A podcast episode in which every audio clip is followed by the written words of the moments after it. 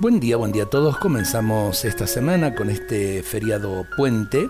Isabel de la Trinidad Santa, Isabel de la Trinidad, nos hace una propuesta para vivir con intensidad espiritual una amistad o un amor.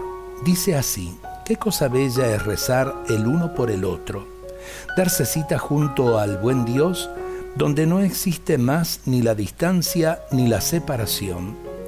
Es una hermosa propuesta que dos personas que se quieran no necesiten siempre tocarse o mirarse, sino que en un horario determinado estén donde estén, se pongan a rezar el uno por el otro y se unan en la presencia de Dios más allá de las distancias. Unos novios que estaban lejos se habían propuesto mirar la luna todas las noches en el mismo horario y cuando lo hacían se sentían especialmente unidos. Más profunda será esa unidad espiritual si la vivimos con Dios, que tiene todo el poder y el amor para unirnos a los dos en su presencia.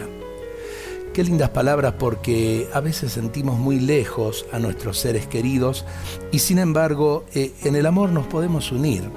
En un mismo Dios eh, que está en todas partes nos podemos unir y en definitiva eh, vivir realmente eh, esta unidad como algo que nos afianza en la vida, nos fortalece en el camino y eh, posibilita también el reencuentro. Unirnos en la oración es unirnos en un solo amor, en el amor de Dios y en el amor humano, que realmente es consecuencia del amor de Dios. Dios nos bendiga a todos en este día.